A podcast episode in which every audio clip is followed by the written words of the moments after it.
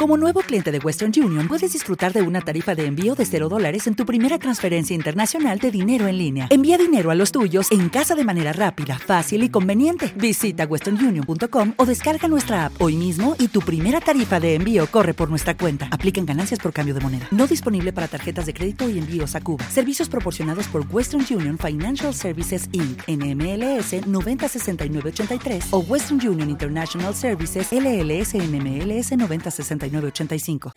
Actualidad que, como todos los lunes a estas horas, la prestamos al universo cripto. La repasamos hoy con la ayuda de Jorian Brewster, CEO, consejero delegado y fundador de Ethic Hub. Yori, muy buenas tardes, ¿cómo vas? Muy bien, aquí eh, con un poco de estrés después de estos días tan complicados en el mundo cripto. Uh, los fines de semana que nos tienen todos casi casi pendientes de las de las pantallas. ¿Cuándo llegará un poquito de tranquilidad por aquí?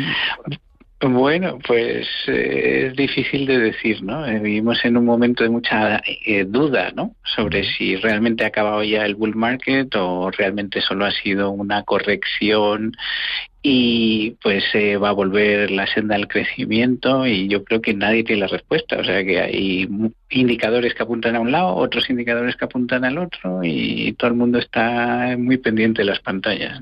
y luego de los titulares que nos deja que si por un lado los tweets del amigo Elon Musk, por otro lado los gobernadores de los bancos centrales más poderosos del mundo.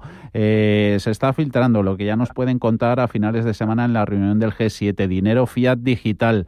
Eh, a la vez, por ejemplo, hoy Kuroda esta mañana diciendo que la mayor parte de las operaciones en Bitcoin son, son especulativos. Banqueros centrales haciendo piña para resaltar los riesgos de las criptos, ¿hacen eso o bien lo que quieren es poner en valor su propia moneda digital?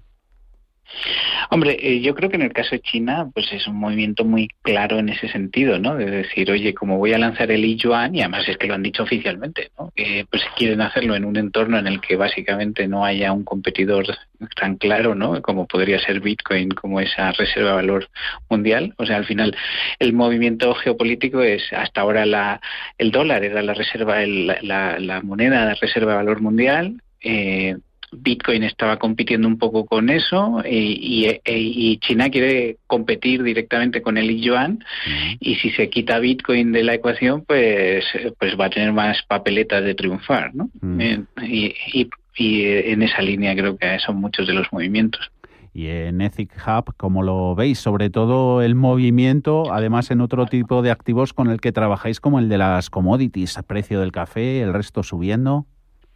Bueno, pues eh, por ese lado nos viene bien incluso, ¿no? Porque realmente cuando cuando hay mucha turbulencia, al final el dinero va a, a las commodities porque se quiere decir por lo menos las contracíclicas o acíclicas, ¿no? Eh, eh, sobre todo el oro, pero también los soft commodities eh, como puede ser café pues porque al final, pues oye, si no sabes ni dónde poner tu dinero, ya sabes que eso es algo que se va a seguir demandando, que, que, hay una demanda solvente, que nadie va a dejar de consumir café o soja, ¿no? Porque, porque haya mayor o menor volatilidad en los mercados y son los grandes beneficiados, eh, sobre todo cuando venga un, un, crash en la bolsa, ¿no? Que ahí es donde es el mercado más grande.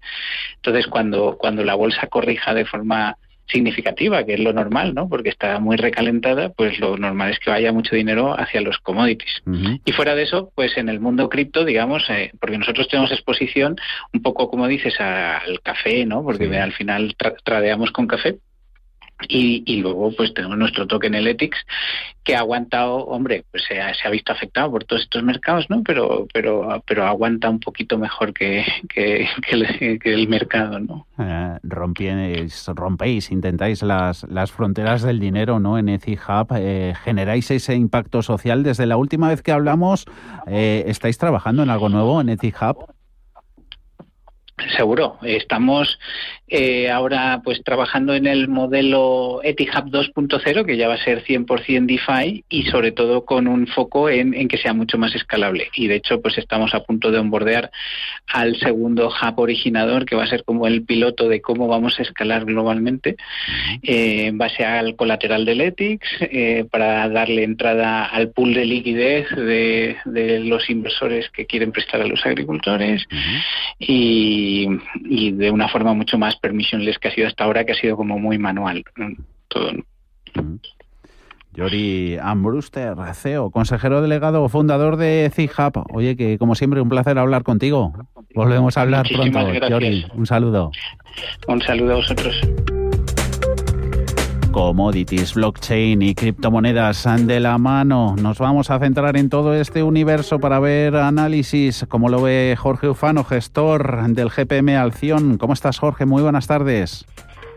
Hola, ¿qué tal? Buenas tardes, encantado de saludaros. Pues como siempre, un placer, Jorge. Criptomonedas que, que no remontan el vuelo. En mes y medio el Bitcoin ha reducido pues casi casi a una quinta parte toda la rentabilidad acumulada en el año hasta el punto de subir pues en este 2021 ya menos menos que el menos que el petróleo. ¿Cómo ves estos activos?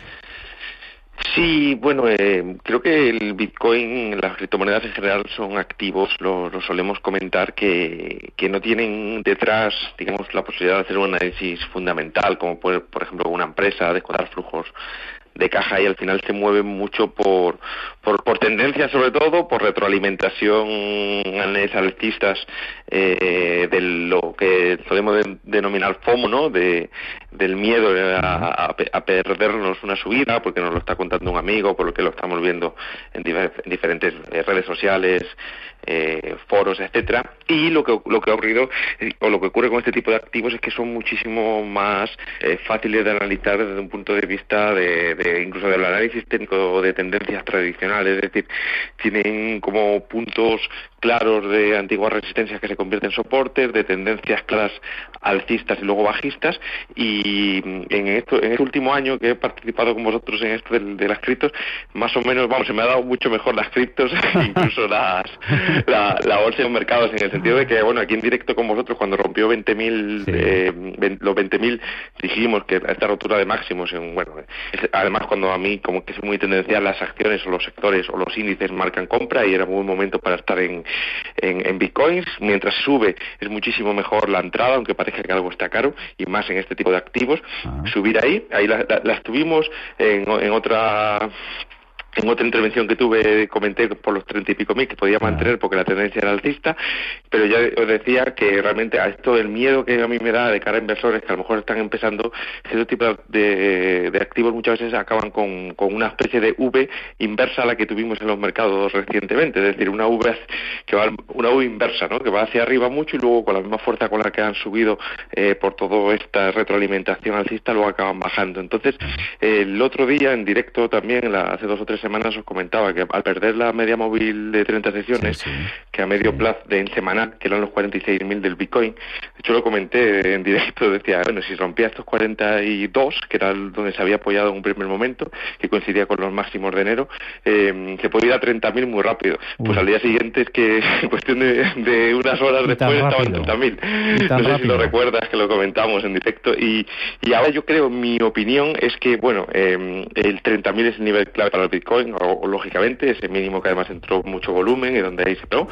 Eh, de ahí, como pierda ese nivel, lo más normal es que se vaya rápido, igual a los 20.000, pero yo creo que, que, lo más probable es que ahora esté una temporada, ¿no? Porque tampoco, con un sistema activo actualmente bajista, que creo que cualquier inversor tendencial ya no debería estar, eh, los inversores tendenciales que, como, como ocurre, por ejemplo, en el fondo que gestiono con las acciones, ah. Que lo que hacemos en la GP Acción es no casarnos con una compañía y simplemente ir teniendo en cartera empresas sólidas con buenos fundamentales, pero que tengan una buena tendencia alcista. Pues aquí lo, sería lo mismo, es decir, ahora eh, incluso está más, más fuerte el Ethereum, pero el Bitcoin ha perdido ese nivel y yo creo que hasta que no vuelva a recuperar por lo menos incluso zona de máximos, yo lo tendría totalmente fuera de, mis activos para entrar. Jorge, y estar... que si, es que lo que no tenemos es tiempo, que otro día ah, te llamamos y hablamos con no solo de Bitcoin, también de otros activos que también los manejas a la perfección, ¿vale, Jorge?